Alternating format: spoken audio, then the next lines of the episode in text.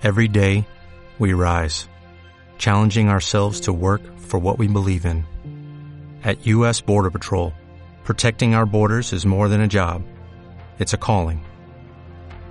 Agents answer the call, working together to keep our country and communities safe. If you're ready for a new mission, join U.S. Border Patrol and go beyond. Learn more at cbp.gov/careers. Dominica Networks presenta a Altagracia Salazar, Natalie Faxas, Angeli Moreno y Giovanni Díaz en Sin Maquillaje y Sin Cuentos. Sin maquillaje.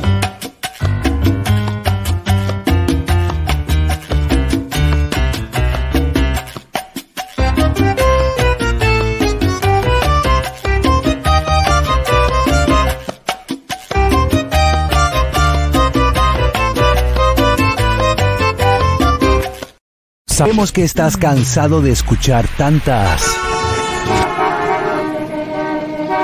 Por eso nace Sin Maquillaje y Sin Cuentos. Tus mañanas ahora serán más frescas e informadas. Con el equipo de profesionales más completo de la Radio Nacional. Altagracia Salazar, Natalie Faxas, Giovanni Díaz y Angeli Moreno. De lunes a viernes, de 6 a 8 de la mañana por La Roca 91.7 FM, Dominica Networks y Vega TV.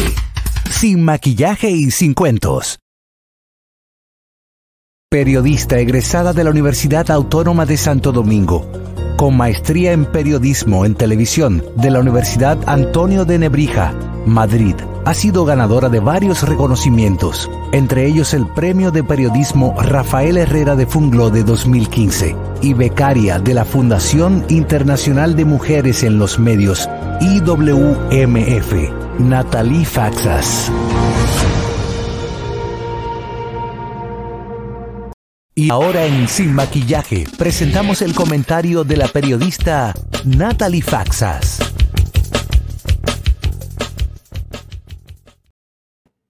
Buenos días amigos, gracias por acompañarnos en una entrega más de Sin Maquillaje aquí en, este espacio. Miren, yo quiero que sigamos, que continuemos, o yo por lo menos continuar eh, dándoles información con relación a detalles eh, que han salido a relucir a propósito de la operación Medusa y la investigación que lleva el Ministerio Público en este momento contra la gestión que encabezaría el ex procurador Jean Alain Rodríguez. Miren, y los digo que quiero compartirlo porque nosotros, recuerden que yo les había comentado que hay un documento, una, la, medida, la solicitud de medida de coerción, que es un documento, ya les había comentado, de 294 páginas, que es un documento que le dice al juez, miren, nosotros estamos investigando a este grupo de personas por esto, esto y esto. Eso es diferente a las pruebas que se supone que debe de eh, tener el Ministerio Público que es lo que decía Wilson Camacho hace unos días, que tenía más de 5.800 pruebas, páginas de pruebas de, esa investigación que lleva a cabo. Eso es como que yo le diga a ustedes en una medida, una solicitud de medida de coerción, mire, el caso es muy complejo, danos más tiempo para investigar y nosotros decimos que se están, eh, por poner un ejemplo, que se están robando 10 lapiceros. Y de esos 10 lapiceros, vamos a decir que las pruebas, las medidas, las, las, lo que Wilson Camacho dice que tiene más de 5 mil páginas de, de, esta medida de coerción es, bueno, eso incluye las facturas de este lapicero que se robó, las sobrevaluaciones, entonces incluye facturas de, de, de todos esos, de todas esas compras que se hicieron. Y y las pruebas, obviamente, de todo lo que se hizo. Entonces, dejando eso claro, una cosa es quizás la medida de coerción que le dice al juez, esto es lo que está pasando, y otra cosa son las pruebas que tiene el Ministerio Público que dice cómo se consolida eso que tiene la medida de coerción. Entonces, señores, cuando uno sigue leyendo esta solicitud de medida de coerción, se va enterando de muchísimas cosas. Los medios han hecho eh, muy buen trabajo para ir delimitando y detallando todos estos encuentros. De las cosas que sí se pueden determinar cuando usted lee este documento, es que las investigaciones iniciaron prácticamente eh, al momento de la transición. Hay una hay una parte donde se hacen, se hacen entrevistas a los empleados de la Procuraduría General de la República, especialmente o, de manera más, eh, más detalladamente con empleados que, tiene, que están en la sección de tecnología de la información, que de hecho uno de los principales imputados era director de esa área de tecnología. A esa entrevista se hacen aproximadamente 18 entrevistas y de esas entrevistas, señores, y por eso es que digo que, es, que todo parece indicar que inició justamente cuando se hace la transición, porque esas entrevistas usted ve que tiene fecha de septiembre, del 8 de septiembre, del 11 de septiembre, del 1 de septiembre del 2020. Recuerden que eh, Miriam Germán asume en agosto del 2020 y entonces ya a partir de septiembre se comienzan a visualizar eh, estas entrevistas, estos datos de irregularidades, que es lo que ha detallado el Ministerio Público. ¿Cuáles son de las cosas que se dicen o que, dijeron estos empleados que yo quiero compartir con ustedes? Que tengo, de hecho, una lista de, estos detalles que, salieron a reducir ahí mismo, ahí mismo, desde que se asume la, desde que se asume la nueva gestión. Bueno, pues de que el imputado Fortes Ibarra, que es el director de, de, tecnología, era el director de tecnología de la Procuraduría General de la República, tenía incluso antecedentes de acoso sexual eh, del imputados a varias de sus empleadas, órdenes a sus subalternos para que hicieran trabajos relacionados con la campaña de Gonzalo Castillo o uso de recursos eh, de la Procuraduría para la misma campaña de Gonzalo Castillo. Órdenes de introducir eh, programas de espionaje a las computadoras del Ministerio Público. Desde ahí, desde ese departamento, se, habían ejecutado órdenes. Eh, compras por procesos irregulares de bloqueadores de señales que se entregaron al despacho del procurador. Esto, señores, se dio, se detectó cuando el momento de iniciar la gestión pues eh, se hace un inventario de todo lo que se tiene y entonces ahí es que hablando con uno de los empleados se determina, y, ahí lo dice el documento, no me lo estoy inventando yo, es parte de lo que se cuenta, la, medida, la solicitud de medida de coerción.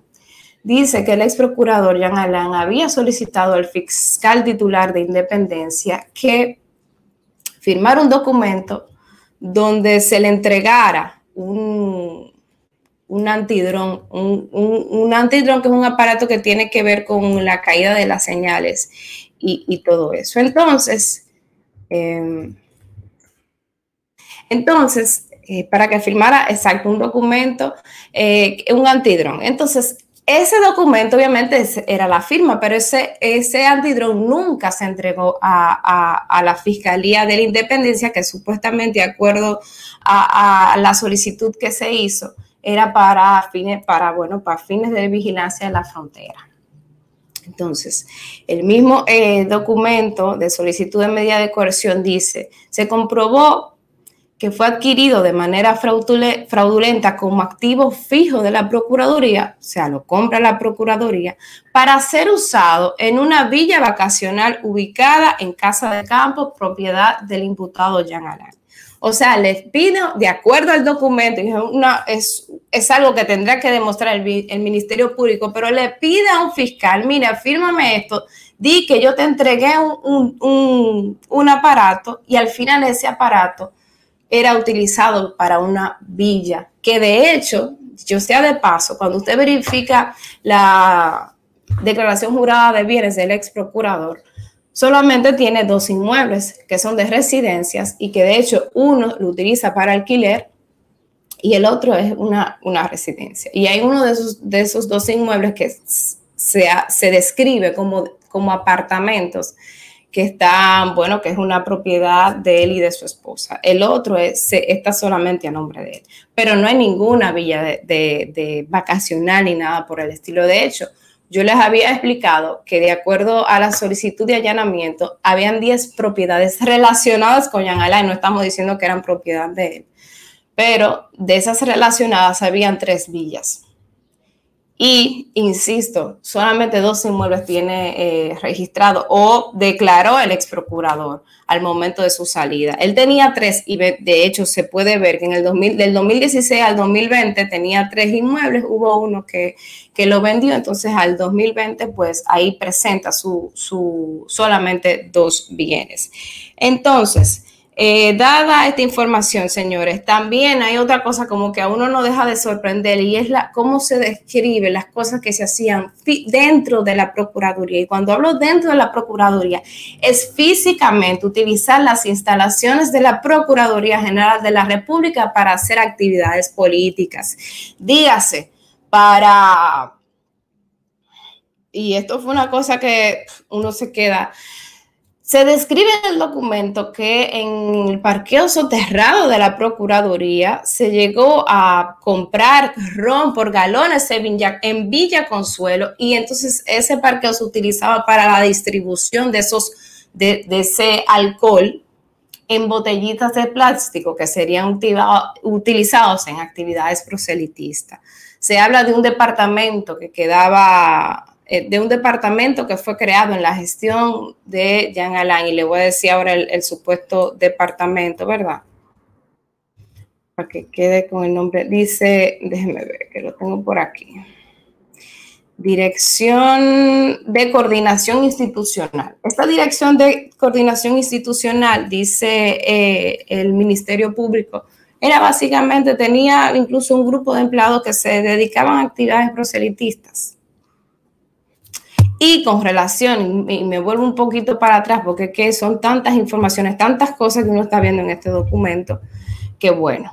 También dice, señores, que es de las cosas que uno, que es que a uno le da a entender que evidentemente desde el inicio se vieron, se tuvieron que ver estas irregularidades, es que se borró muchísima data del ministerio, del ministerio público. Incluso hay una, hay una certificación que dice que en la dirección de extradición, quien dirigía la dirección, que dirige la dirección de extradición, se borraron alrededor del 99% de los archivos guardados con expedientes desde el año 2006.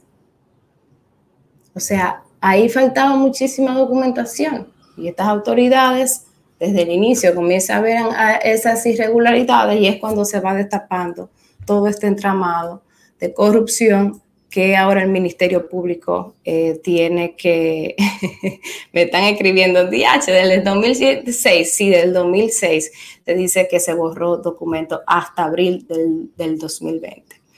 Así que, señores, hay otra cosa que también se habla en el documento, que de los bienes incautados, señores, incautados eh, como parte de la investigación, de, bueno, como parte del ejercicio, ¿verdad?, que hace el Ministerio Público, se utilizaban vehículos incautados, para actividades proselitistas. Mire, y yo quiero que quizás abordemos un poquito más esto porque tenemos de hecho un invitado que, que, nos, eh, nos, explicará, no necesariamente relacionado con este tema, pero sí un poco de las labores que se lleva desde la dirección desde la oficina de custodia de bienes, porque tenemos eh, más adelante como invitado principal al señor Manuel Oviedo Estrada, que es el director de esta oficina de bienes incautados. Así que yo les pido que no se vayan, que sigan la programación. Giovanni tiene un buen tema que quiere discutir con nosotros. Así que vamos a seguir con la programación del equipo y con otras más informaciones de estas eh, relacionadas con la investigación que se lleva a Guayana. Es abogado con especialidad en Derecho Público, donde ha cursado varias maestrías en universidades locales y extranjeras. Tiene amplia experiencia de asesor y consultor jurídico en varias instituciones públicas. Miembro de comisiones técnicas para la elaboración de leyes en el Poder Legislativo y reglamentos en el Poder Ejecutivo. Giovanni Díaz.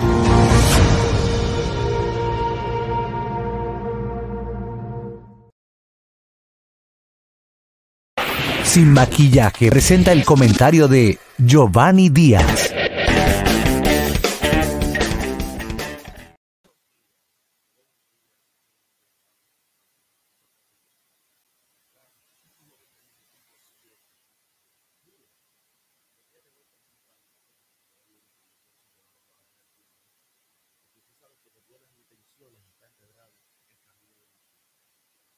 nosotros nos es incluso hasta lastimero que una persona que consideramos un joven de muchas luces haya firmado en nombre del Estado un contrato como el que en el día de ayer tuvimos la oportunidad de eh, nosotros leer y ya algunos días atrás el pueblo dominicano enterarse de una cosa como esta. Es una cosa muy fea porque estamos hablando específicamente del contrato para la prestación de servicios legales, representación en procesos judiciales y cuotalitis para procesos de identificación, persecución eh, de infracciones y representación de activos eh, y recuperación de activos de, de Sur Dominicano. Estamos hablando específicamente de un contrato que firma el licenciado Astacio en nombre del Estado Dominicano en función de un poder, ¿no? Que es el poder 5520 del presidente de la República, que a nosotros nos parece que eso no fue tutelado por la consultoría jurídica o, o no sabemos nosotros qué pasó ahí. Pero miren, el primer elemento es el siguiente. Las personas jurídicas, es decir, los bufetes de abogados, no litigan este contrato del que estamos hablando tiene una violación tajante a la ley 319 sobre el ejercicio del derecho. Porque ese contrato del que estamos hablando, que es un contrato que a continuación vamos a leer, todo lo que le permite, le da y premia a estas oficinas o este conjunto de oficinas de abogados en el que uno, lo primero que tiene que decir es, el, es, lo siguiente. Miren, señores, ver nosotros aquí a dos abogados de Víctor Díaz Rúa en persecución de dineros y recursos. Pero es que esto es una broma.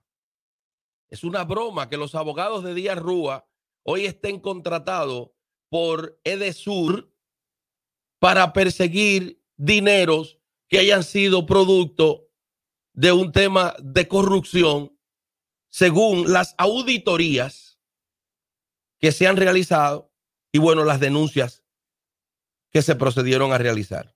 Aquí está, aquí en este proceso y vamos a, a, ver cómo nosotros podemos tener la explicación del licenciado Astacio sobre esto, específicamente que dos abogados de Víctor Díaz Rúa sean los que estén persiguiendo dinero, o sea, sean los aliados de Procuraduría, los aliados del Estado, los aliados de la persecución y recuperación, dos abogados de Víctor Díaz Rúa. Pero no se queda ahí, sino que el señor, el doctor José Figueroa Guílamo, el abogado de Jan Alain, y este es el que va a compartir estrategias, informaciones en los procesos de recuperación. El abogado de Yanalán.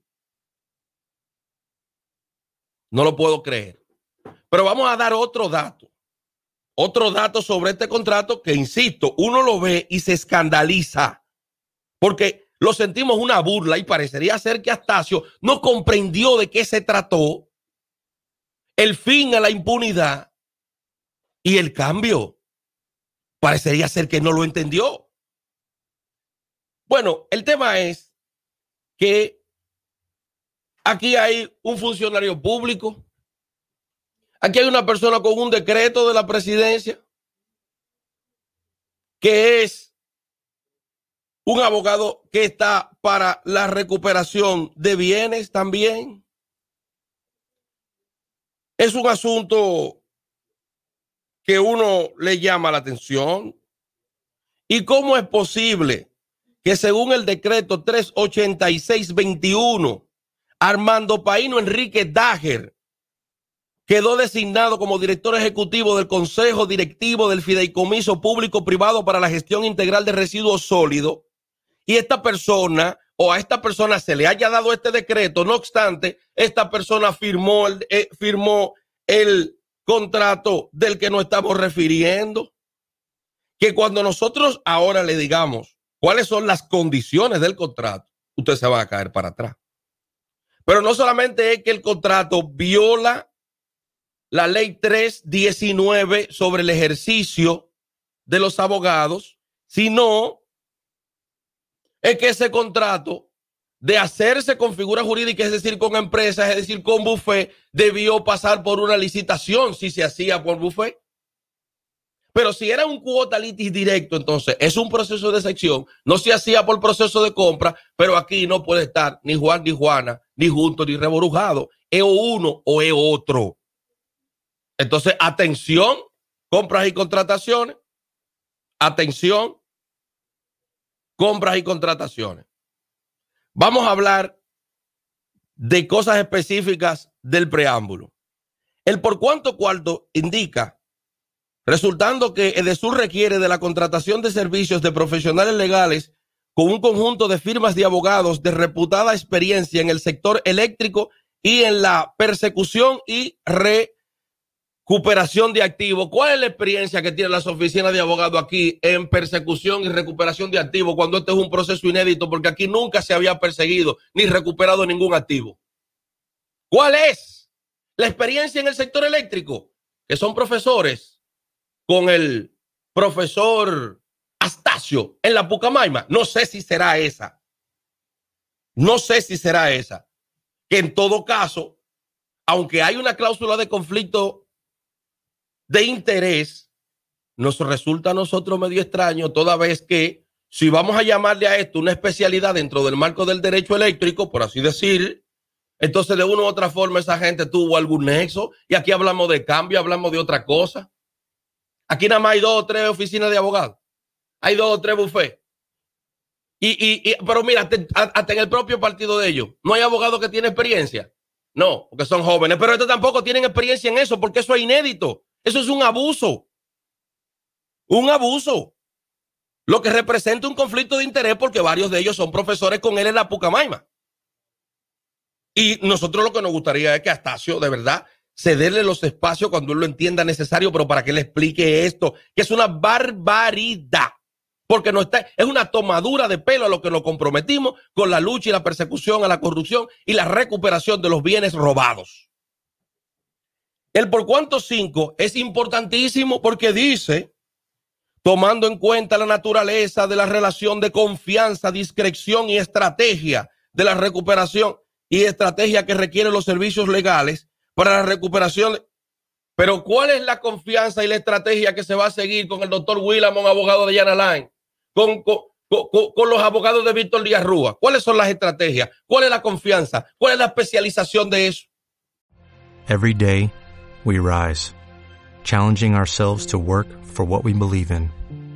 At U.S. Border Patrol, protecting our borders is more than a job, it's a calling. Agents answer the call, working together to keep our country and communities safe. If you're ready for a new mission, join U.S. Border Patrol and go beyond. Learn more at cbp.gov/careers. With Lucky Land slots, you can get lucky just about anywhere. Dearly beloved, we are gathered here today to. Has anyone seen the bride and groom? Sorry, sorry, we're here. We were getting lucky in the limo and we lost track of time. No, Lucky Land Casino with cash prizes that add up quicker than a guest registry. In that case, I pronounce you lucky. Play for free at LuckyLandSlots.com. Daily bonuses are waiting. No purchase necessary. Void where prohibited by law. 18 plus. Terms and conditions apply. See website for details. Claro, se utiliza eso para decir, no vamos a ir a un proceso de eh, por la ley de por la ley 340 porque esto es una excepción. La duración del, del contrato incluso puede extenderse hasta la ejecución del patrimonio, pero vamos a hablar de los honorarios, que es lo más bueno. El precio convenido es que son 125 mil dólares mensuales que van a ser pagaderos al momento de la suscripción del contrato y eso se suscribió en enero. La suma de 14 mil dólares mensuales a pagar por un periodo de 24 meses. Entonces, cuando firmaron esas oficinas de abogados, se le dieron 125 mil dólares. Mensualmente se le están dando 14 mil dólares. Pero resulta que cuando uno se pone a leer esto, esta barbaridad de lo que se ha firmado acá, entonces es tan eh, sintomático el hecho de que, está sintomático el hecho de que, primero, Edesur se obliga, escuchen esto, Edesur se obliga a pagarle a ellos 4.9, eh, otros, otros cargos de parte de, de Edesur. Se compromete a reembolsar los gastos en que incurre la firma de abogado para el cumplimiento de los servicios de contrato en virtud del presente, siempre y cuando la firma aporten los recibos, facturas y comprobantes justificativos. Mira, aquí está el acto de alguacil, a cómo se lo pagaría de mil a dos mil pesos, la transacción, eh, los traslados de los aguaciles, los gastos de, de designación en el tribunal, el registro de la fijación, los actos notariales, los gastos por consumo de combustible por traslado a provincias del exterior. El sur le paga las oficinas hasta el combustible, gasto por consumo de traslado dentro del distrito. Y vamos a continuar. Y vamos a continuar. Este, vamos a leer esta parte porque tenemos que pasar ahora con Angeli. Vamos a leer esta parte porque tenemos que Mira, gracias, Jelly, porque de verdad que esto es un asunto que, a uno le, le duele, le duele.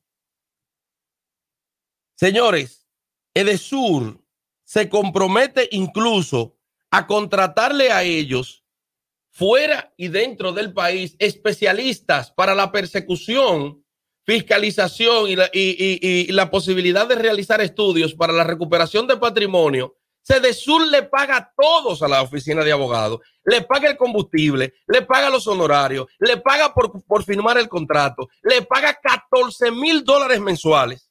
Y encima de eso, todo lo que requieran las oficinas, basta con que le pase la factura. Ah, los 14 mil dólares no incluyen ITEVI, ¿sabe? No está transparentizado el ITEVI. Esto es una vergüenza. El doctor Atacio debería explicar esto porque yo quiero estar equivocándome de verdad, son momentos en el que tú dices, yo me quiero equivocar, yo me quiero equivocar. Nosotros lo vamos a dejar ahí para que Angeli pueda hacer su comentario, pero no obstante, no obstante, nosotros queremos que haya una respuesta de, de Sur respecto de esto, porque no queremos adentrarnos, no sea que cometamos errores, ¿sabes? Quizás vamos a pensar en la buena voluntad de ellos. Porque óyeme, pagar 1.8 millones de dólares más un bono del 6% de todos los recuperados, cuando en principio, ya desde diciembre que se habían realizado auditorías y se habían autorizado con levantamientos realizados, ya se sabía cuánto dinero más o menos se proyectaba, se había eh, eh, tomado. Hacer algo como eso es esquilmar la conciencia de un pueblo que no se lo merece.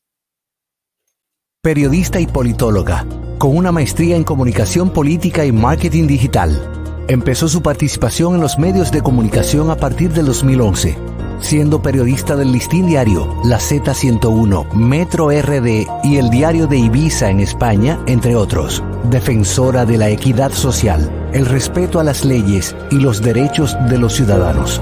Angeli Moreno.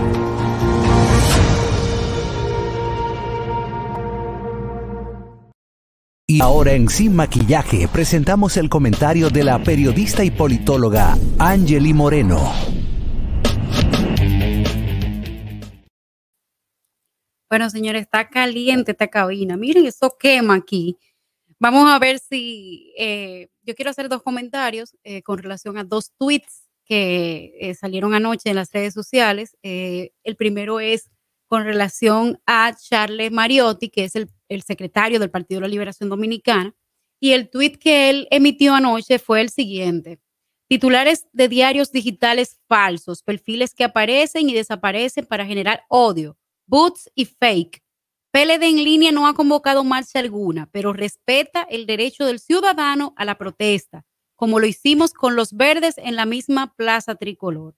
Vamos a descomponer primero este tweet. Lo primero es que esos titulares falsos, eh, perfiles que aparecen generando odio y todo lo demás, fue un hijito pequeñito del PLD que durante estos años que estuvo como gobierno en la República Dominicana, hicieron de eso, de eso que ustedes ven ahí lleno de odio, boots, y, y fake, como dice él, hicieron que en la República Dominicana, y de hecho eran señores súper pagados, estas personas para que hicieran este tipo de, de actividades en la red.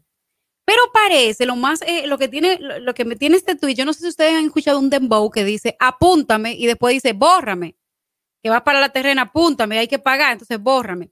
Parece que cuando los comerciantes de bares y restaurantes hicieron la convocatoria a la Plaza de la Bandera, o sea, para hablar del toque de queda, el, el PLD vio en esto una oportunidad de ellos, eh, porque ustedes saben que el PLD eh, todo lo que pueda hacer para lacerar eh, lo que haga el gobierno actual va a ser una de sus eh, voces, va a ser una de sus amplificaciones.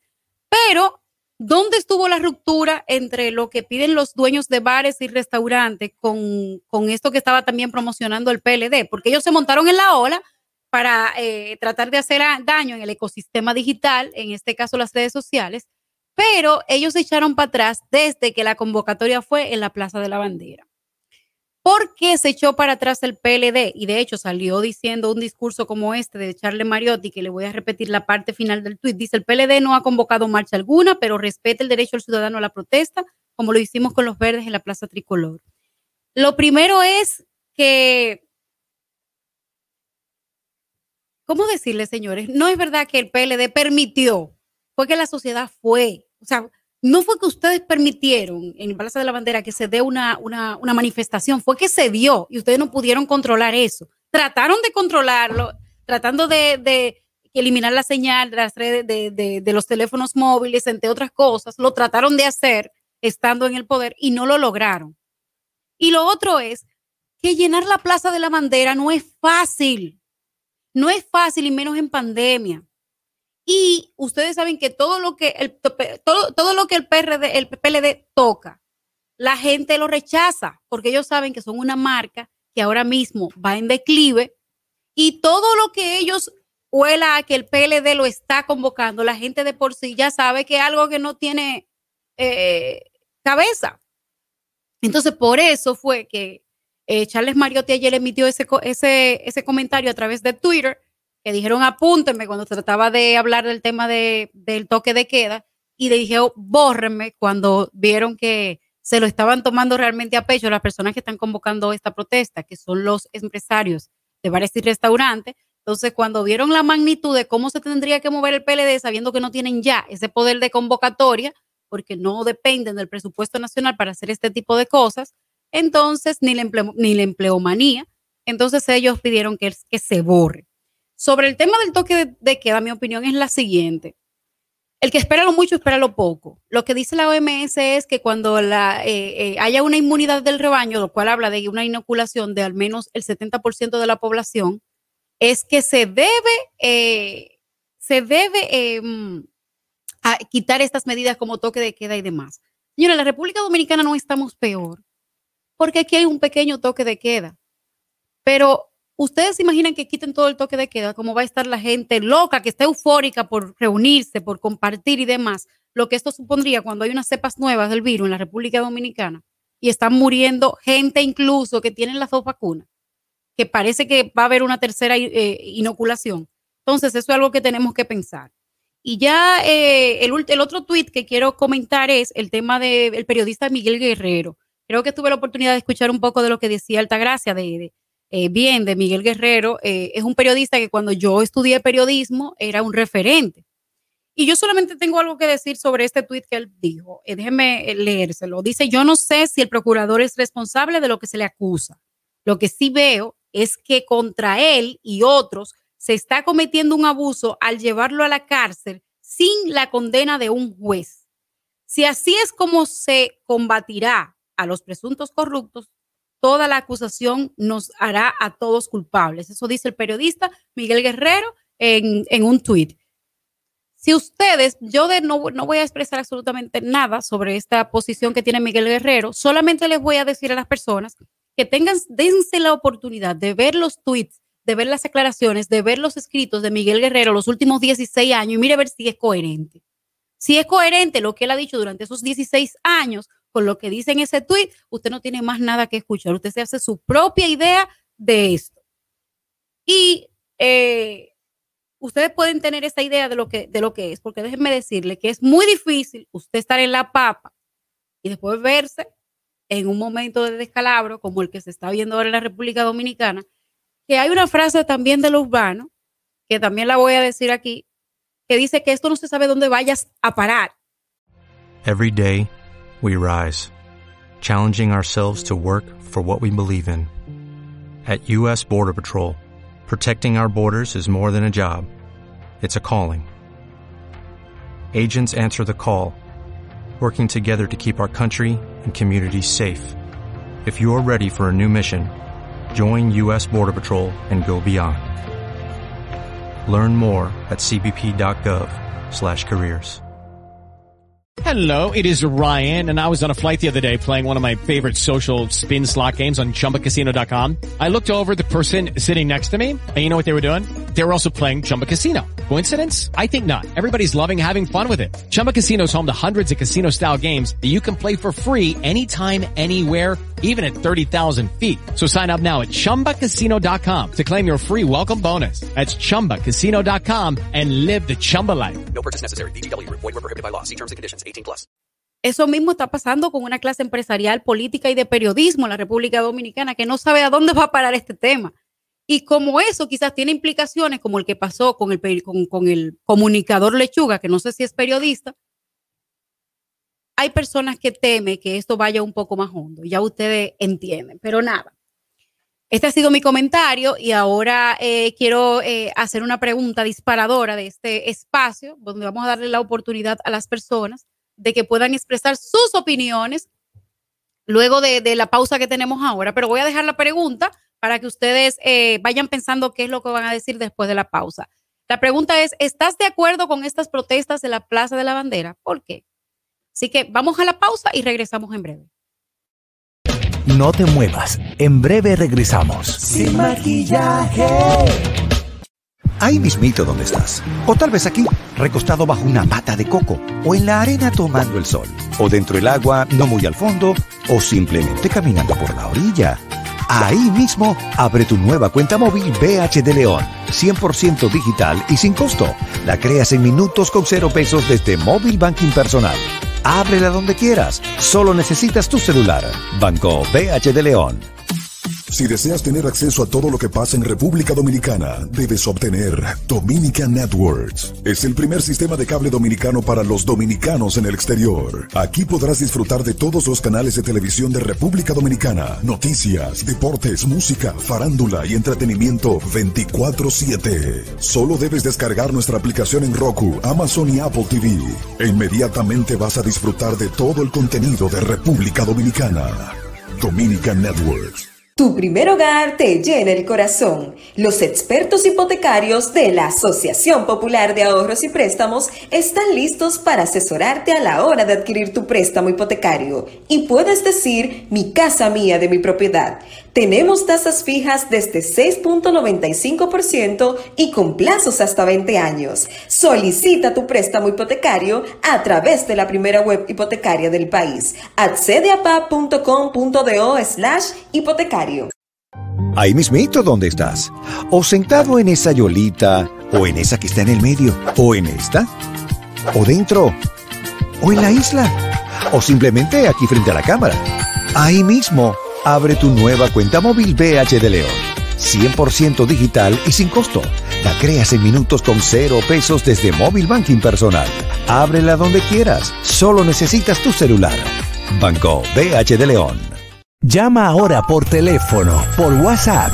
1-829-947-9620 y desde Estados Unidos 1-862-320-0075. Sin maquillaje. Estamos de regreso. Y ahora en Sin maquillaje y sin cuentos, el tráfico y el tiempo.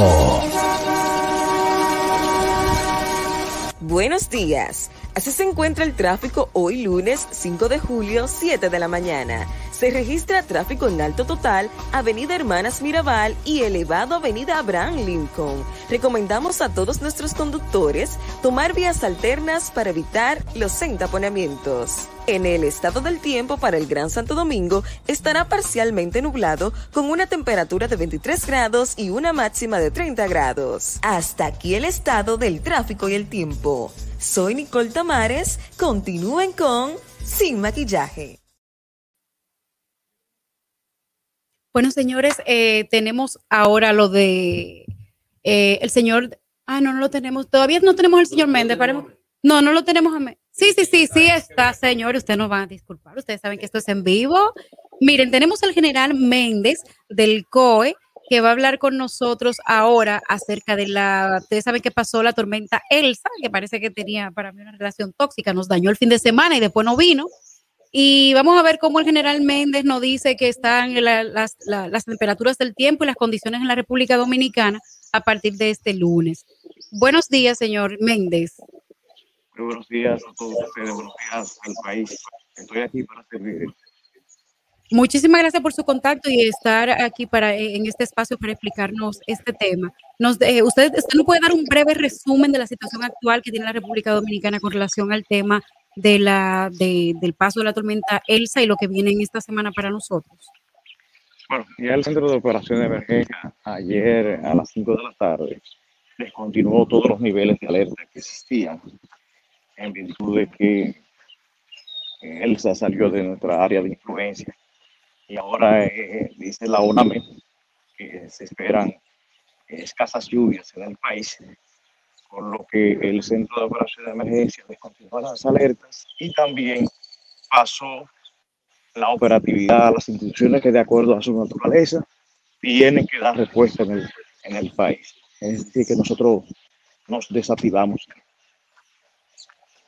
Entonces se desactivó la alerta que había en la República Dominicana para tratar este tema y las provincias eh, fueron levantadas de la alerta que se tenía. Esto es lo que, usted nos dice. Así es, ya no existen alertas meteorológicas en el país y el Centro de Operación de Emergencia pues descontinuó los niveles de alerta roja, amarilla y verde que existían. Las pues personas, inclusive que estaban en albergues oficiales, retornaron a sus casas. No, pues entonces, excelente la República Dominicana, ya que tenemos una semana para ser despejadas en esas amenazas de eh, Elsa como tormenta. Muchísimas gracias, General Méndez, por su informe y gracias por de verdad siempre acceder a este espacio. Ahora vamos a tener, señor, la pregunta que habíamos dejado en el aire antes de finalizar la pausa y Giovanni va a estar dando los números. Mira, déjame leerte algunos comentarios antes que la gente, para que la gente se anime. Dale, dale. En lo que entra la llamada, claro. Lo que Giovanni, Giovanni no, no, se está, no se está oyendo mucho. Déjeme leerle algunos comentarios de, de nuestra red de, de, YouTube que dicen lo siguiente. Franel Martínez, no estoy de acuerdo con la manifestación en la Plaza de la Bandera. El que espera lo mucho, espera lo poco. Es una falta de conciencia acumular personas en medio de una pandemia. Dice Edison Jumba. Eh, no estoy de acuerdo. Si queremos eliminar el toque de queda, debemos inmunizarnos, llegar a la inmunidad de rebaño, pero muchos retrasan su proceso de vacunación mientras, reina el teteo. Carlos Manuel Fernández Suárez dice, no estoy de acuerdo con la protesta por el virus y da pena ver tanta ignorancia en los ciudadanos. Eh, Robinson Wilfredo Marte opina con relación al tuit de Miguel Guerrero, dice, eh, pues yo sí que voy a ayudar a los lectores de aquí a hacerse la idea de lo dicho por Guerrero. Lo primero es que se trata de medidas de coerción autorizadas por un juez. Y así vamos la cosa.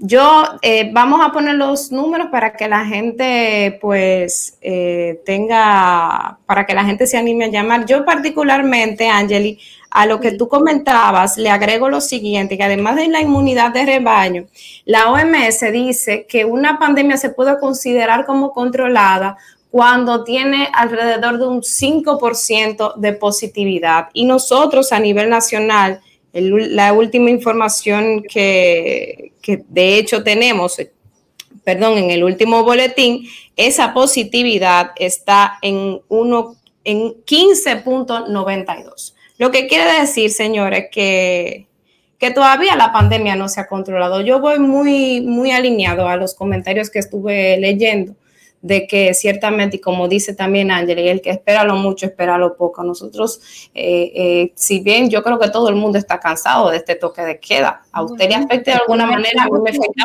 a algunos le afecta muchísimo más porque, están, porque viven, de hecho, de la actividad que se hace en tiempos que no se pueden hacer por ya tenemos una llamada en línea, eh, Natalia, a ver si nos pueden eh, compartir su parecer sobre eh, la pregunta para los que se acaban de integrar a esta transmisión, eh, si están de acuerdo con la, con la protesta de la Plaza de la Bandera. Buenos días. Buenos días, buenos días. Espero que todos se encuentren bien en este inicio de semana. Muchas gracias. Eh, ¿Está de acuerdo con las bueno. protestas de la Plaza de la Bandera? bueno, yo como joven, por el momento no estoy de acuerdo, porque No no, le veo lógica. Sí. Porque en primer lugar, eh, para nosotros poder exigir algo, primero debemos de cumplir. Y en este momento, por lo menos el gobierno nos está exigiendo que nos vacunemos. Ahora, ya una totalidad más o menos del 70% de vacunados y el gobierno aún así mantiene el toque de queda, ahí sí yo justificaría eh, cualquier manifestación en la Plaza de la Bandera, pero por el momento, si usted como ciudadano no está cumpliendo con, con el plan de vacunación, entonces dígame, usted no tiene la razón por el momento. Y en cuanto al PLD, Sí.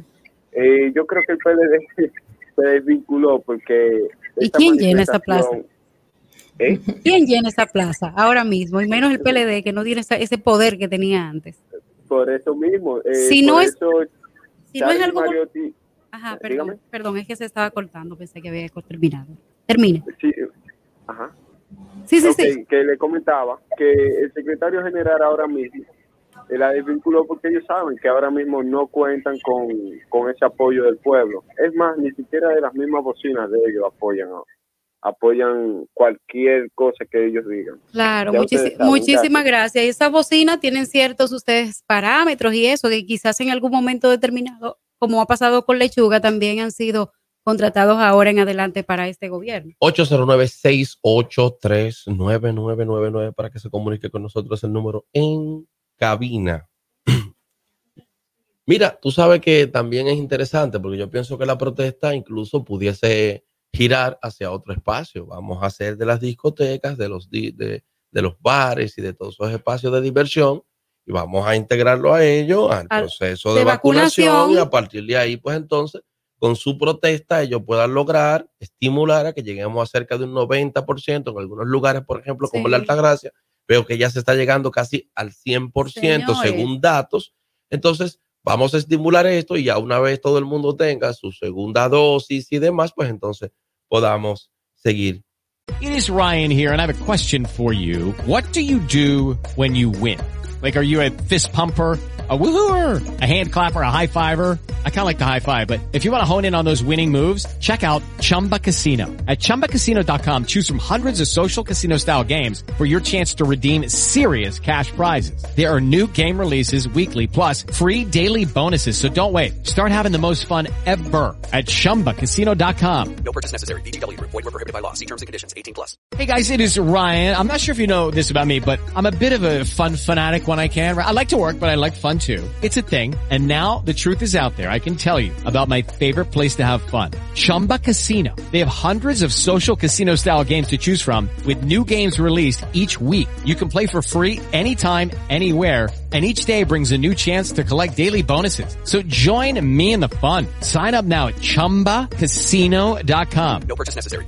Group. Void were prohibited by law. See terms and conditions. 18 plus. ¿Eh? A partir de eso. ¿Qué te No, parece? es que, mira, tú te imaginas que en las bancas se pongan vacunas. ¿Dónde hay una banca en la República Dominicana? Natalie, tú vas a una discoteca a ponerte tu vacuna.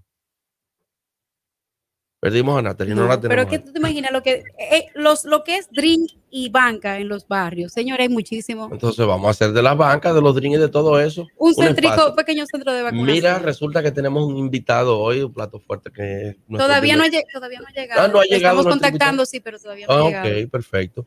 Bueno, recuerda de todos modos que estamos en el C. Hola. eh, hola. Sí, buenos, buenos días. Buenas, adelante. nueva, nueva vez.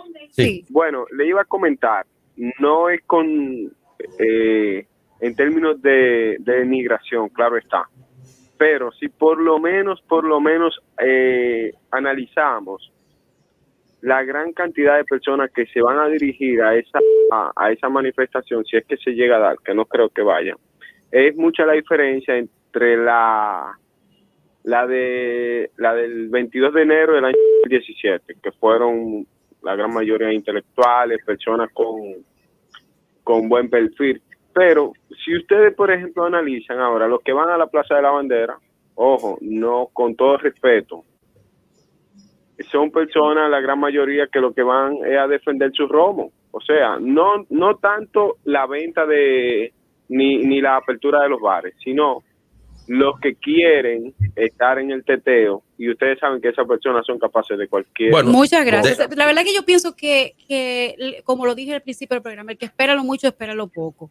Si nosotros logramos que la, la población, por lo menos el 70%, se vacune con las dos dosis y se está hablando de, está contemplando una, una tercera, yo, yo soy una de las que salgo a protestar de que se abra todo. Buenos días. Buenos días. Creo que tenemos otra persona en línea.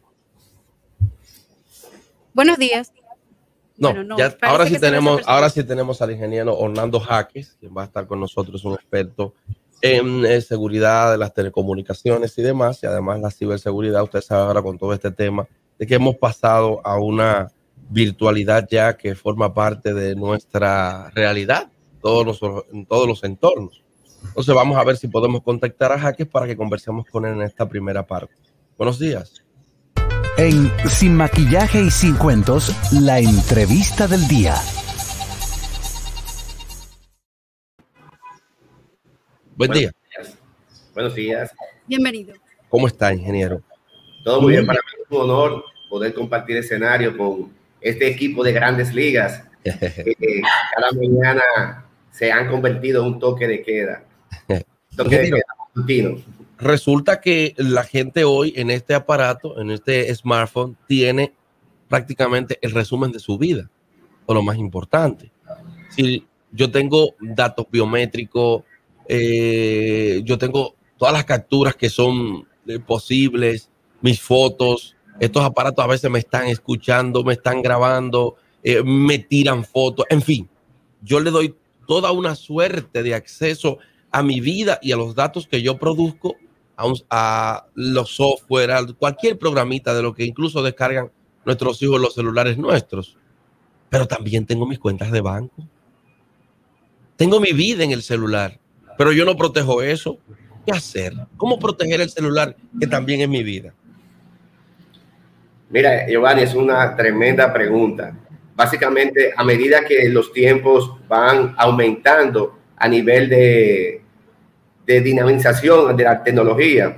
La tecnología se ha convertido en un día a día para nosotros. Yo, por ejemplo, tengo a mi madre con más de 70 años y mi mamá el día que no tiene WhatsApp hay, hay un problema ahí. Entonces nosotros nos hemos convertido en independiente total y sobre todo en este toque de queda en las tecnologías. Es decir, a medida que va aumentando la tecnología, también va aumentando el riesgo de que nosotros pongamos a merced los datos de nosotros, a, porque nos conectamos a una nube y a medida que nos conectamos a una nube, nos convertimos más vulnerables a que la información pueda ser accedida por un tercero. Por eso la grande compañía en ciberseguridad cada día se convierten en un ente eh, que nos, nos resguarda las informaciones y mediante diferentes aplicaciones, mediante diferentes plataformas, mediante diferentes algoritmos, se han convertido en nuestro protector, en policía de la red, se puede llamar así.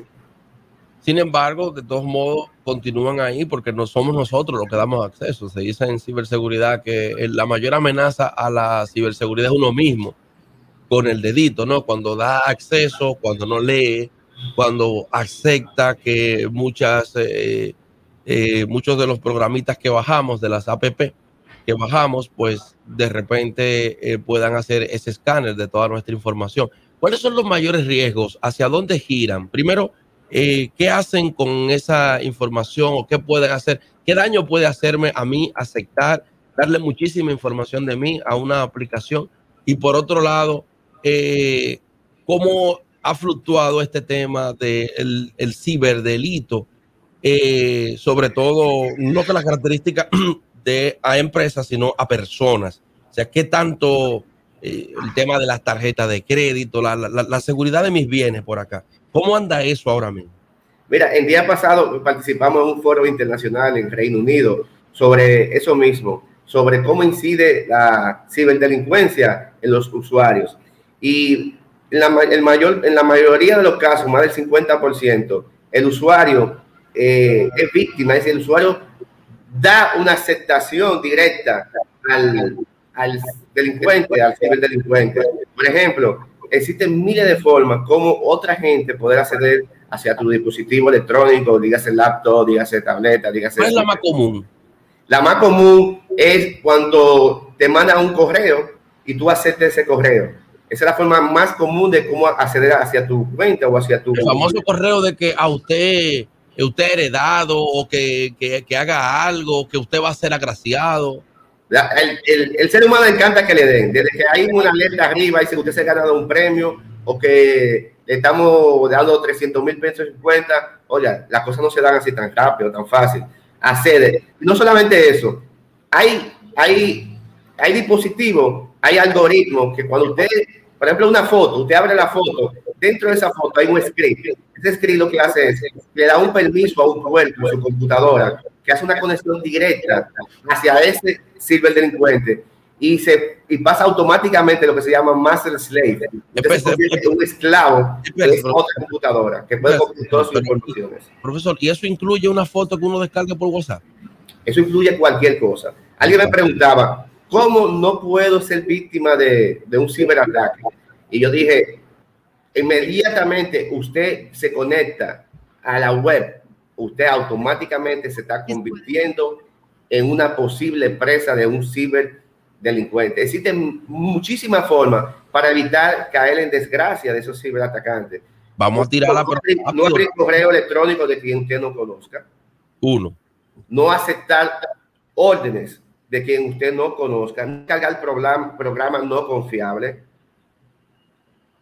No poner eh, sus informaciones de banco, de correo electrónico en cualquier dispositivo. Incluso hay, hay, hay aplicaciones. Aquí hay gente poniéndose la mano en la cabeza, profe. Cuando usted conecta, dése cuenta que, por ejemplo, lo que son eh, WhatsApp, lo que es eh, y, eh, Google y esas diferentes aplicaciones de mensajería, sí. cuando usted se conecta, incluso lo primero que tiene un sistema de encriptación end-to-end, de punto a punto, para que no pueda ser, para que un ciberatacante no pueda entrar en ese tubo imaginario de esa información. Pero hay validación en diferentes pasos. Incluso Google y Apple, si tú no tienes un número, no deja entrar su cuenta. El código. El código. De dos pasos. Eso es buscando que no solamente el ciberatacante haya entrado en su cuenta, sino que también contenga ese dispositivo como seguridad que usted puso en ese momento. Profesor, todavía se, da, profesor todavía se da el típico ataque de que te llega una alerta de una cuenta de banco, pero cuando uno busca arriba no se parece a, al correo o a la dirección web general con la que le llega a uno una alerta y le pide que cosas sobre los bancos. Excelente. Básicamente cuando un banco genera un comunicado, no le pide ni cuenta, eh, no le pide ni, ni, ni los números de, de, la tarjeta, ni le pide el número de token. Pero aparte de eso, cuando usted va en la parte de arriba del navegador, se da cuenta que es una cuenta que se ha creado ficticiamente y ellos lo que hacen es que ponen el hostname con el nombre del banco. Pero cuando usted hace un clic dentro de, esa, de ese link, se da cuenta que es totalmente divorciada a la cuenta del banco. Por ejemplo, el banco X.com, se da cuenta cuando presiona no aparece esa X, sino que aparece un número totalmente diferente.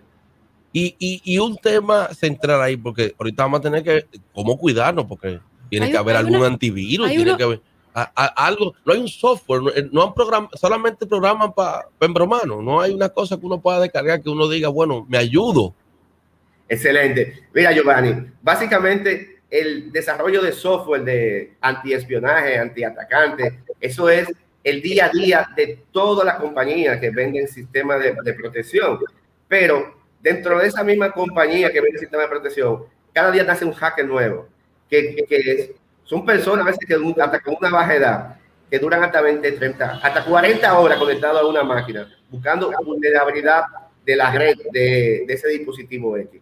Y a medida que aumenta la, la, la simpatía de la, de la, web, también aumenta el nivel de peligro para poder acceder. Angel y Natalie quieren hacerle preguntas. Parecería ser que ellas tienen algún problema. ¿Qué compartiste? No, no, no, no, está, bien, no, no está bien. Yo no he compartido nada, pero eh, el profesor Jaques, a ver si nos puede contestar esta pregunta. Mire, se ha hecho muy, popular en nuestro país el hackeo de los teléfonos a través de WhatsApp, lo que consiste en una persona hackea el, el celular de tu amigo y te escribe a ti pidiéndote X cantidad de dinero o X cosa a través de un supuesto, una supuesta clave que te va a llegar al celular. Entonces ahí es que tiene acceso al otro celular de la otra persona para, para esto. Y se ha logrado, incluso se ha comprobado, que mucha gente, como este amigo le está pidiendo, eh, eh, tiene un problema económico y le está pidiendo eh, mil, dos mil, tres mil, quince mil pesos, depende todo, depende del grado que, que, pida el asaltante en ese momento, simplemente le manda el código que, que supuestamente el amigo le va a mandar al, correo electrónico, al, perdón, al, al teléfono móvil, y ahí es donde comienza el hackeo del celular de otra persona. Eh, esto, ¿Ustedes han, han tenido eh, acceso a esta cantidad de personas que está haciendo esto muy popular? Interesante. En el Caribe se, han, se ha convertido en trending topic este tema. Yo estaba al principio que, que ganan los hacks cuando eh, acceden a la cuenta de, de una, una persona X.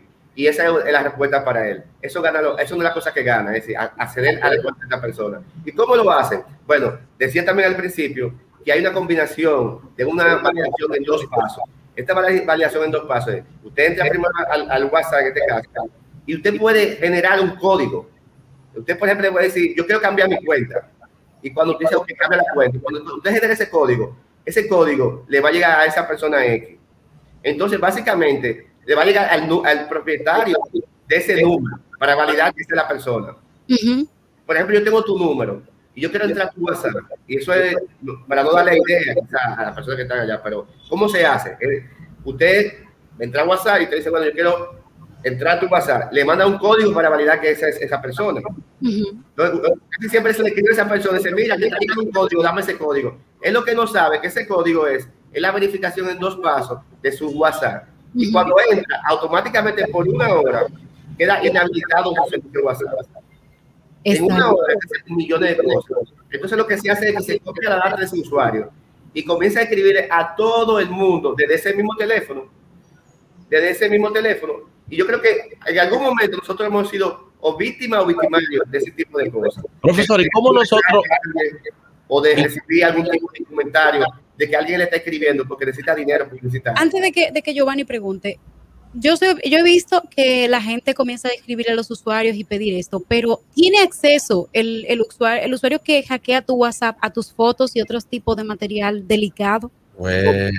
Todo lo que se graba bajo el perfil de WhatsApp. Ese cuadro, cuando usted, si usted mandó sus nudes, si usted mandó su foto tiro bacalao, su cabeza, ya usted sabe. Todo lo que se todo. Usted yo Giovanni, eres tú que estás preocupado, yo no estoy preocupada. ¿eh? eh Ingeniero, quiero hacer una pregunta. ¿Por qué aquí en el país la, el acceso a Internet es tan costoso? El servicio de Internet es costoso y generalmente a uno eh, le llueven las críticas. Yo personalmente tengo críticas porque creo que lo que pago no es, no, no tiene la calidad de lo que recibo.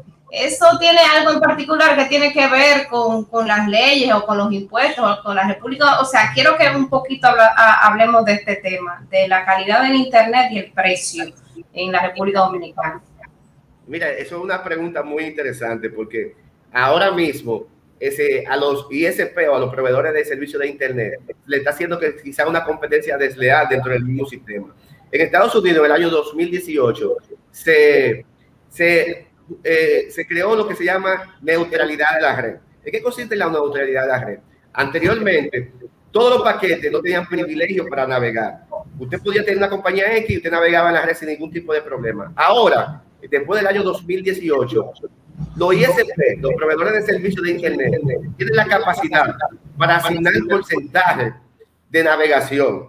Pueden definir qué compañía puede navegar más rápido y qué compañía puede navegar más lento. ¿Por qué esto? Porque, por ejemplo, los proveedores de servicios de streaming están haciendo una competencia dentro de sus mismas redes. Ahora mismo, por ejemplo, la compañía dominicana vende voz, teléfono y data, y también televisión por, por streaming. Entonces, esos proveedores de streaming le están haciendo una competencia dentro de su misma red que ellos van actualizando y que le generan millones y millones de pesos para poder irla poniendo a, eh, actualizándola. Entonces, dígase Netflix, dígase Amazon, dígase Hulu, se han convertido en los proveedores número uno de streaming, algo que también hace el ISP. Entonces, después del 2018, se estaba llegando a un acuerdo donde esos proveedores de, streaming de alta definición tenían que jugar un rol económico con los ISP para darle una libertad, se puede llamar así, de navegación. ¿Y qué hicieron estos proveedores de streaming? Ellos invirtieron en su plataforma a nivel de aplicaciones y a nivel de algoritmos para que esa descarga dentro de un terminal, dentro de una computadora, una televisión, no sea tan necesario esa gran velocidad. Aunque sí incide, pero hicieron algún acuerdo de, de compresión, de buffering, para que eso se haga. Entonces, el operador se quedó fuera del, del, negocio ahora mismo. Y, ojo, esto es algo que va a pasar en, América completa, no solamente en la República Dominicana. En cualquier momento, el ISP comienza a hacer estrangulación de, de, de, X de, compañía, sobre todo de streaming. Hay una aplicación que es una herramienta que usted puede usar que se llama Fast, como Fast rápido en inglés. Usted entra en esa herramienta y se, va, se darán cuenta qué porcentaje de velocidad, es decir, qué velocidad está navegando cada una de esas aplicaciones. Por ejemplo, si usted hace un speed test, es una velocidad total, la velocidad que el ISP se le asigna en el momento o que te contrata. Pero cuando usted entra dentro de esa aplicación, se va a cuenta, cada una de esas, aplicaciones de streaming o de lo que sea, está recibiendo en ese, en ese momento. Quizás eso es una de las respuestas. Existen, existen estas respuestas técnicas, también está el asunto de la saturación de la frecuencia. Ahora mismo tenemos millones de routers conectados en las diferentes casas a una misma frecuencia, si están dentro de un mismo hecho de banda. Y eso genera un tipo de ruido en el espectro radioeléctrico. Eso puede también salir de la, de la, de la respuesta, pero la, la, respuesta principal tiene que ver con la estrangulación de algunos sitios de Internet. Bueno, vamos a invitar a la gente que se pueda comunicar con nosotros para que también pueda intervenir, ¿verdad? En el, en el 809 683-9999. Sí, pero antes tenemos que despedir al ser magistrado Jaques, que nos ha brindado estos minutos interesantísimos de todo esto, que está el ingeniero, perdón, eh, que nos ha brindado todas estas informaciones súper importantes, señores. Mucho cuidado con su WhatsApp, con lo que puedan ofrecer. ahora no quieren que la gente pueda preguntar. Esto es lo último. Profesor, ¿será en otra? Porque la gente se quedó ahí por llamar. Muchas gracias, Jelly, Natalie y Giovanni. Para mí es un honor, de verdad que sí. Gracias, gracias a ti. Bueno, señores, podemos estar llamando y comentando sobre estos temas que estamos interesantísimos discutiendo el día de hoy. Recuerden que tenemos la pregunta disparadora, que es si usted está de acuerdo o no con la protesta de la Plaza de la Bandera. Eh, o con cualquier otro comentario que usted quiera hacer sobre las informaciones que hemos dado el día de hoy. Y, señores, la gente está atenta. Tenemos una llamadita. Buenos días. Hola. Buenas. Buenos días. Adelante, buenas. Adelante, estamos, está en el aire, buen día. Sí, no, le estoy llamando para felicitarle por el programa que ustedes están haciendo. De verdad que espero que a través del tiempo se conviertan en lo que fue la Z al inicio, no lo que es ahora. ¿Verdad? El pueblo necesitaba esto, un programa como este. Muchas felicidades. Muchas gracias. Muchas gracias a usted. vamos a una pausa y retornamos. Bueno. No te muevas. En breve regresamos. Sin maquillaje. Ahí mismito donde estás. O tal vez aquí, recostado bajo una pata de coco. O en la arena tomando el sol. O dentro del agua, no muy al fondo. O simplemente caminando por la orilla. Ahí mismo, abre tu nueva cuenta móvil BH de León. 100% digital y sin costo. La creas en minutos con cero pesos desde Móvil Banking Personal. Ábrela donde quieras. Solo necesitas tu celular. Banco BH de León. Si deseas tener acceso a todo lo que pasa en República Dominicana, debes obtener Dominican Networks. Es el primer sistema de cable dominicano para los dominicanos en el exterior. Aquí podrás disfrutar de todos los canales de televisión de República Dominicana, noticias, deportes, música, farándula y entretenimiento 24/7. Solo debes descargar nuestra aplicación en Roku, Amazon y Apple TV. E inmediatamente vas a disfrutar de todo el contenido de República Dominicana. Dominican Networks Tu primer hogar te llena el corazón. Los expertos hipotecarios de la Asociación Popular de Ahorros y Préstamos están listos para asesorarte a la hora de adquirir tu préstamo hipotecario. Y puedes decir, mi casa mía de mi propiedad. Tenemos tasas fijas desde 6.95% y con plazos hasta 20 años. Solicita tu préstamo hipotecario a través de la primera web hipotecaria del país. Accede a pa.com.do slash hipotecario. Ahí mismito donde estás. O sentado en esa yolita, o en esa que está en el medio, o en esta, o dentro, o en la isla, o simplemente aquí frente a la cámara. Ahí mismo, abre tu nueva cuenta móvil BH de León. 100% digital y sin costo. La creas en minutos con cero pesos desde móvil banking personal. Ábrela donde quieras. Solo necesitas tu celular. Banco BH de León. Sin maquillaje. Estamos de regreso. Y ahora en Sin Maquillaje y Sin Cuentos, el tráfico y el tiempo. Buenos días. Así se encuentra el tráfico hoy 5 de julio, 7 y media de la mañana. Se registra tráfico pesado en elevado de los Alcarrizos y embotellamiento desnivel Avenida Máximo Gómez. Recomendamos a todos nuestros conductores tomar vías alternas para evitar los entaponamientos. En el estado del tiempo para el Gran Santo Domingo estará parcialmente nublado con una temperatura de 23 grados y una máxima de 31 grados. Hasta aquí el estado del tráfico y el tiempo. Soy Nicole Tamares. Continúen con Sin Maquillaje. With Lucky Land slots, you can get lucky just about anywhere. Dearly beloved, we are gathered here today to. Has anyone seen the bride and groom? Sorry, sorry, we're here. We were getting lucky in the limo and we lost track of time. No, Lucky Land Casino, with cash prizes that add up quicker than a guest registry. In that case, I pronounce you lucky. Play for free at LuckyLandSlots.com. Daily bonuses are waiting. No purchase necessary. Void where prohibited by law. 18 plus. Terms and conditions apply. See website for details.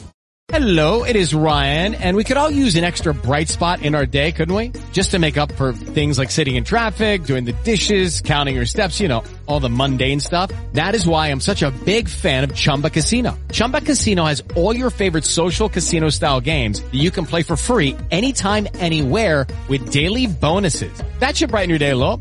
Actually, a lot. So sign up now at chumbacasino.com. That's chumbacasino.com. No purchase necessary. VGW Group. Void were prohibited by law. See terms and conditions. 18 plus. En Sin Maquillaje y Sin Cuentos, la entrevista del día.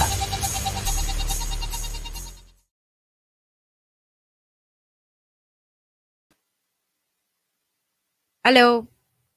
Natalie, no te Sí, escuchaba. ahora sí, perdón. que Ahora. tenía arriba. Ok, El micrófono apagado. Señores, tenemos a Manuel Oviedo Estrada, quien es el director de la Oficina de Custodia y Bienes Incautados, Decomisados de la República Dominicana. Muy buenos días, Manuel Oviedo.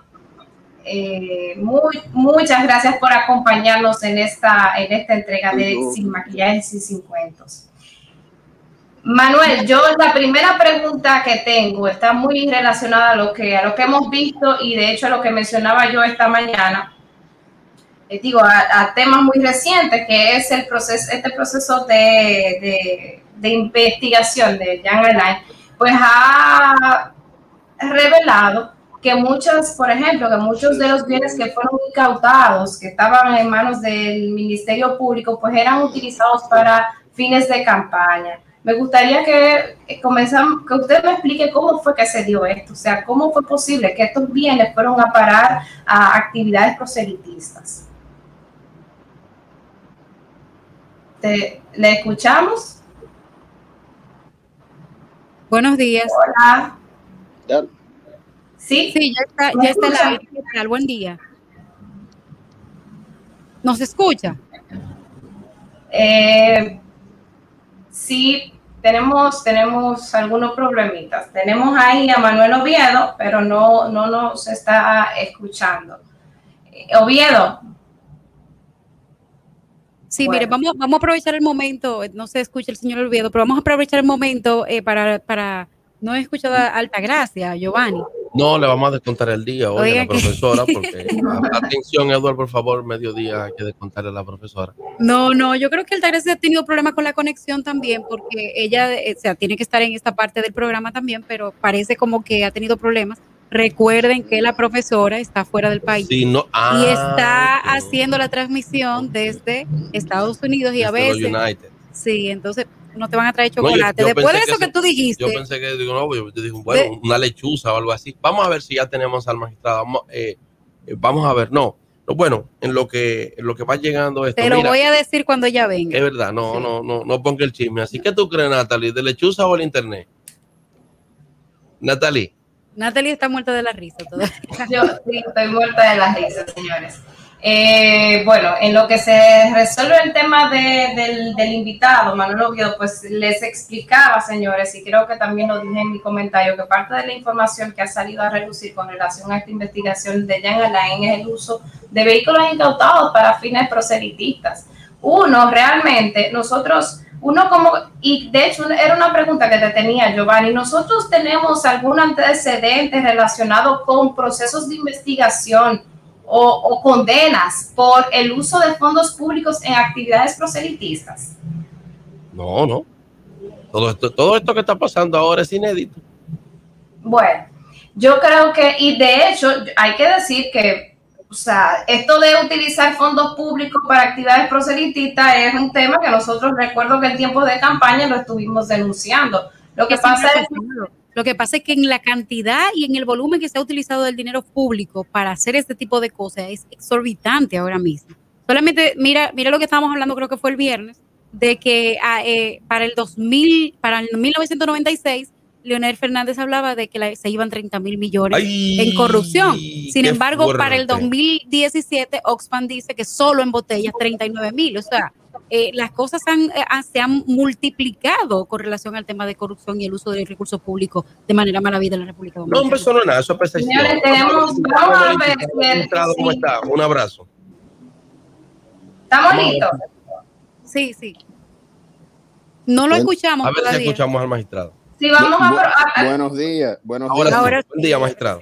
Buen día. Yo no soy magistrado, yo soy, Ah, yo soy director, director general de la Oficina de Bienes Incautados, OCAVIT, una institución que depende del Poder Ejecutivo, creada en el año 2002, con la finalidad de tener la administración custodia de los bienes incautados y decomisados, producto de los lavados de activos y tráfico de personas y lo que tiene que ver con lucha contra el terrorismo. Sí, le decía, le, le preguntaba antes de la pausa que quería que nos explicara un poquito con relación a estas informaciones que ha salido de que se utilizaban, de que en el tiempo de la Procuraduría, en la gestión pasada, utilizaban vehículos incautados eh, para fines proselitistas. ¿Cómo fue esto posible? Fíjese, cuando uno tiene la custodia de bienes que son incautados, que todavía no han sido decomisados por una sentencia con la autoridad de la cosa irrevocablemente juzgada, el órgano administrativo tiene la facultad de poner los bienes que tiene bajo su custodia en préstamo a uso como dato con diferentes instituciones públicas. ¿Cuál es la correcta política que debería aplicarse? Bueno, que únicamente aquellos bienes que pueden ser de tipo de, de conservación a largo plazo, porque estos bienes se pongan en administración, ya sea en alquiler o en uso de préstamo uso como dato, para que puedan ser utilizadas por entidades del Estado o por entidades sin fines de lucro. Eso que era una práctica que hacían, de acuerdo a lo que dice el Ministerio Público en la Operación Medusa, es una práctica irregular que la persona que estaba a cargo del órgano administrador, pues entonces lo permitía. Ok, ok. Eh, me gustaría saber ahora mismo cuál es, pues, cuál es la cuál es la oficina ahora mismo. Si nos puede explicar qué encontró, qué ahora tiene eh, esta oficina en sus manos, cómo es que se hace este proceso, qué sucede con, con, con estos, con estos bienes que ustedes tienen bajo su, vamos, vamos a decir, bajo su jurisdicción. Los bienes que están bajo nuestra custodia, nosotros lo que hicimos fue que realizamos un levantamiento al momento de recibirlos, porque en realidad la administración pasada no tenía muy claro qué tenía y qué no tenía. Nosotros entonces hicimos el levantamiento del lugar, hemos estado haciendo las operaciones de mantenimiento de algunos bienes, otros bienes que estaban siendo utilizados por el caso de fundaciones, entidades del Estado, pues hemos ido regulando el préstamo a uso que se le ha dado de esos bienes a esas instituciones. O sea que no se sabía lo que había aquí de bienes incautados. Bueno. un registro de eso? Un registro muy endeble, un registro manual, rústico, algo que no respondía a lo que debería ser una buena administración. Una pregunta, eh, eh, licenciado Oviedo. Con la ley de extinción de, de, dominio se pretende llegar a un, a un número mayor de bienes incautados en la República Dominicana. ¿Está preparado esta entidad para administrar estos bienes que, va, que podrían ser incautados? Por supuesto que sí, Ángel. Nosotros estamos haciendo lo que son las mejoras desde que llegamos a la institución a los fines de poder brindar adecuadamente la gestión de lo que la ley nos manda. La ley de extinción de dominio, que viene siendo una ley de juicio a la propiedad, pues aumentaría la cantidad de bienes que van a estar bajo la custodia de la institución. También otra cosa, estuvimos, viendo en meses pasados un reportaje donde se hablaba de los bienes incautados en la República Dominicana y que a veces eran entregados a personas por cuatro mil, cinco mil pesos, una villa, por ejemplo, en casa de campo, algo así, bastante ostentoso. ¿Esta práctica ya, ya ha sido corregida en su administración? Por supuesto que sí, y también nosotros hemos corregido la nociva práctica que se tenía de que bienes inmuebles estaban bajo el uso de personas de la administración. Nosotros no hemos permitido eso, nosotros hemos hecho alquileres. Es bueno saberlo. alquileres, alquileres en base al precio del mercado de la zona donde el inmueble está colocado. obviamente, a veces existe un estigma por el origen del bien. Ah, ese bien era del caso de fulano o de mengano. La gente tiene un poco de temor muchas veces, pero eso se supera en el camino. Pero yo pienso que eso podría ser incluso un atractivo para ciertas personas, porque hay gente, por ejemplo, que le dice, mire, esta casa fue de Figueroa Agosto y quizás paga por estar en una casa para ver los lujos que esa persona tenía. No, al revés, a veces la gente se, se atemoriza porque piensa que el procesado, el imputado, en un momento si regresa, puede pretender entonces recuperar ese bien y la persona pudiese verse en una situación engorrosa.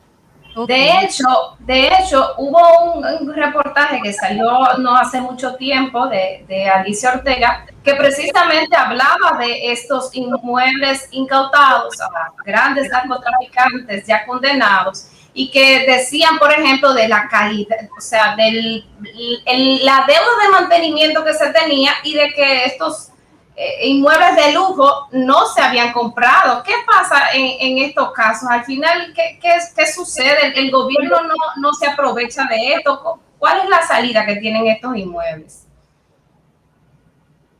Eh, está, no, le estamos escuchando.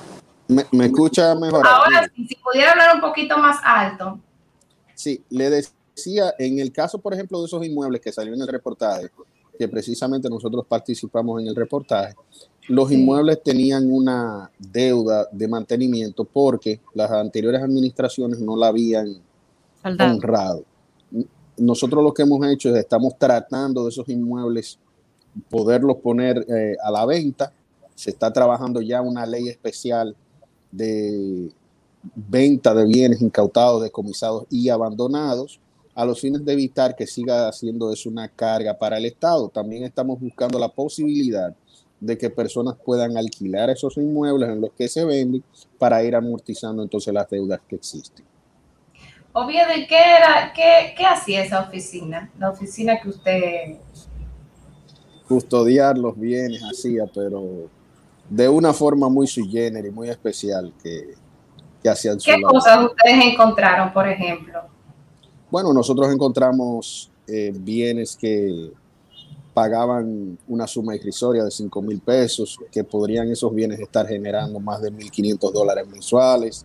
Encontramos que los bienes no se les estaba dando mantenimiento, destruidos, sucios, abandonados, sin vigilancia. Encontramos también que la data estaba perdida. O sea, tú agarrabas y investigabas de, el origen de un bien y no tenía data de dónde venía, quién lo había entregado ni nada por el estilo. Encontrabas que un bien decía que lo ocupaba Juan y cuando tú ibas al lugar lo, lo ocupaba fulano. O sea, muchas situaciones un poco... ¿Y cuál es el presupuesto de esa, de esa institución? 94, 94 millones de pesos al año. Y esos 94 millones, o sea, ustedes, esta oficina en la que se encarga de hacer, por ejemplo, pagos de esos mantenimientos, ¿salen de esos 94 millones? Fíjese, hay una situación en relación a los mantenimientos. En el caso de esos apartamentos que tienen esa deuda tan grande, pues nosotros le hemos solicitado al gobierno central una ayuda en ese particular, porque el presupuesto que nosotros tenemos son para sí, mantenimiento y para los gastos fijos de la institución, pero estos montos tan altos de mantenimiento ya se salen de lo que sería el presupuesto, estarían consumiéndonos casi, le podría yo decir, el, el 8% del, del, presupuesto de la institución global. Solamente de pago de mantenimiento que se adeudan, que son viejos. Y, y qué decir, por ejemplo, de sentencias. Cuando nosotros llegamos había una sentencia que condenaba al Estado a unas 30 por la no entrega de un inmueble de alrededor 8 millones de pesos que hubo que remitírsela al Ministerio de Hacienda, nos la requirió, se le remitió y esa, tengo entendido que ya esa situación se, se liquidó ese compromiso. Mire, eh, eh, Robinson Wilfredo tiene una pregunta que no quiero dejarse de hacerla sobre si eh, la gestión pasada de la Procuraduría, si también se hackearon algunos de estos eh, documentos de la oficina eh, para borrar eh, evidencia. ¿Sí? yo no tengo conocimiento de eso, porque fíjese, la, sí, sí, le escucho. Yo no tengo conocimiento de eso porque la Procuraduría tiene su, su departamento y está haciendo sus investigaciones del lugar sobre particular. Ok, perfecto. Eh, me gustaría saber, ya quizás para cerrar, porque no está, estamos cortos de tiempo, para que la gente tenga una idea, ¿qué cosas ustedes tienen eh, incautadas? O sea, apartamentos, si pudiera explicar, describir vehículos, porque uno a veces como que eh, esto llama mucho como, como, como, la atención. ¿Qué cosas se han incautado en, la República Dominicana que tiene, que, usted pudiera mencionar, que quizá llama la atención, o grandes inmuebles, tipos de vehículos de lujo? Nosotros tenemos eh, solares desde 400 metros, finca de, de 2.000 tareas, tenemos viviendas de un valor eh, muy considerable en, lugares de, de, lujo, se tienen apartamentos en la playa, se tienen apartamentos en torres en el centro de la ciudad. O sea, hay una, una diversa gama de bienes que tienen un valor eh, muy alto. Algunos todavía están bajo el término de abandonados, es decir, los imputados han huido del proceso, no se ha podido cerrar el caso y por eso el bien queda solamente en administración, no puede ser decomisado hasta tanto no se pase el juicio a la persona que ha sido imputada. Hay otros que ya están decomisados. Sí, ya tenemos que cerrar, Natalie, nos dicen aquí. Solamente si hay aeronaves o yates de alta gama. Hay eh, eh, están bajo el control del Ministerio Público, hay aviones, hay Falcon, hay Jetstream, hay un Citation, hay helicópteros, Bell, eh, Dolphin, hay dos o tres cosas. Muchísimas gracias, Manuel Oviedo, por, por estos minutos y por explicarnos todos estos detalles. Ángel, te paso la palabra. Bueno, vamos ahora, eh, luego de esta entrevista, vamos a tomar eh, más llamadas de la gente, al menos dos llamaditas para seguir comentando los temas que tenemos el día de hoy. Buenos días. 809. Creo que ya hay gente. 683-9999. Si la tenemos, ¿qué pasa? Adelante. Buen día. No tenemos. Miren, eh, a mí me gustaría que la gente opinara qué entiende del tema de, de Sur de que nosotros contratemos con los abogados de Víctor Díaz Rúa Señor, eso, yo y quiero, con el abogado de Yanalán. Poniendo al ratón a cuidar el queso. Yo no entiendo realmente, señores. Yo no entiendo cómo es que, cómo que, estamos haciendo. Que déjame decirte una cosa. Mientras el abogado Willamo, el doctor Willamo, preparaba la estrategia con Yanalante, cómo era que iba, ¿verdad? A ejercer su defensa. Sí. Pues también estaba haciendo las gestiones de persecución de los robados ¿Quién? en Edesur. Ay, cosas que ver. O sea, 809-683-9999 para que ustedes compartan con nosotros. Díganos, vamos a ver si en las redes, si la gente realmente cree que se puede confiar y que se puede de una u otra forma. Eh, oye, o yo sea, pienso que el una ma- tomadura de o sea, pelo, para- para- totalmente. vamos, porque yo creo que tú lo dijiste muy rápido. O sea, el abogado de Jean Alain, que está defendiendo a Jean Alain en estos momentos, está investigando en el sur los, los Tiene un contrato en Edesur para investigar y recuperar Lo bien- robados lo por robado eso por eso. defienda a Jean Alain por otro lugar. Vamos a ver, adelante, buenos días. Buenos días, y por favor me consiguen el WhatsApp del licenciado para ver si me presta uno de esos para ayudar a una vuelta. Muy bien, muy buenos días. Tenemos otra llamada. Adelante, buenos días. Buenos días. Adelante, buen día. Sí, buenos días. La Bueno. pregunta de rigor sería, ¿cu- ¿a cuánto asumen los bienes que se pueden recuperar? Eso debemos de preguntar. No, no, no, no. Él se está refiriendo a otra cosa, se está refiriendo al tema de- del contrato. eh, mira, Ah, del contrato. ellos han indicado que son casi 100 mil millones de pesos por un lado. Por otro lado, se han indicado otra cantidad de dinero, pero se están haciendo gestiones. Ahora, aquí hay un tema grosero y a nosotros nos gustaría que pueda explicarlo el Astacio, porque el tema es que desde antes de entrar ya se tenía información mínima sobre la cantidad de dinero por las auditorías que se habían realizado. Entonces, de repente, que a esta gente se le vaya a dar un bono del 6%, ¿sabe cuánto es el 6% de 100 mil millones de pesos?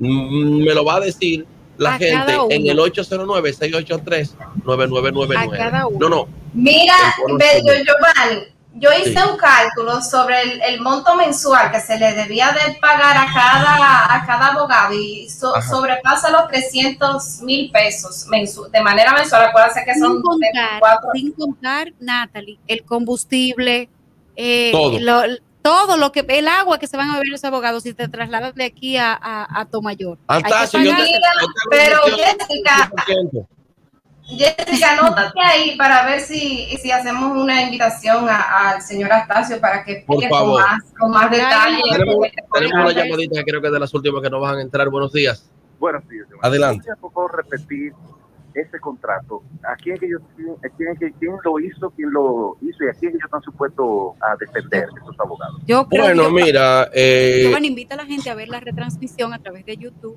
Sí, donde claro. tú explicas todo también. Sí, claro. Pero bueno, mira, ahí hay dos abogados, que son los dos abogados de Víctor Díaz Rúa. Eh, y está el señor Willamo Figueroa, que yo me sorprendí porque ese es el abogado de Ian Alain. Pero no solamente eso, ahí hay un funcionario público que después de haber recibido o firmado el contrato, pues entonces recibe un decreto. Ese- esto es un escándalo. Es una cosa grosera. Entonces, yo no quiero echarle más leña al fuego, pero yo puedo estar equivocándome. Y entonces me gustaría que Astacio, a quien le conozco, pues pueda explicar esto. Y aquí están los micrófonos para Astacio. Y nosotros queremos que él venga para hacer Tenemos otra llamada. Adelante. amigables. Buen día. Buenos días. Buenos días. Yo quiero que tú me digas a ver en qué ha parado lo del señor Macarrulla, porque estamos esperando que también se complete por ahí, porque nada más es a los infelices.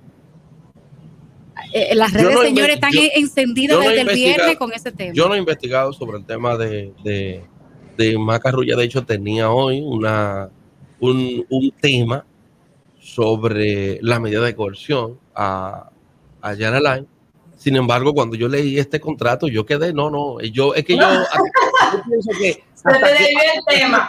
que yo le hago el proceso nada más por el 6% y él con las mismas condiciones, porque ese no es el contrato. Mira, para, para- tenemos una llamada. No, pero No, te- no, yo voy a terminar yo porque no, no vuelvo a hablar sobre, sobre el tema hoy. Ya tenemos un minuto. Ahora bien, yo quiero decirte algo. Este es el mismo contrato que siempre se ha firmado, que es el contrato de Capaperro, donde siempre sale perdiendo el, El Estado. Estado. El mismo contrato. Esas no son las condiciones en las que firma, se firma un contrato desde el Estado. Esas condiciones las impone una empresa privada.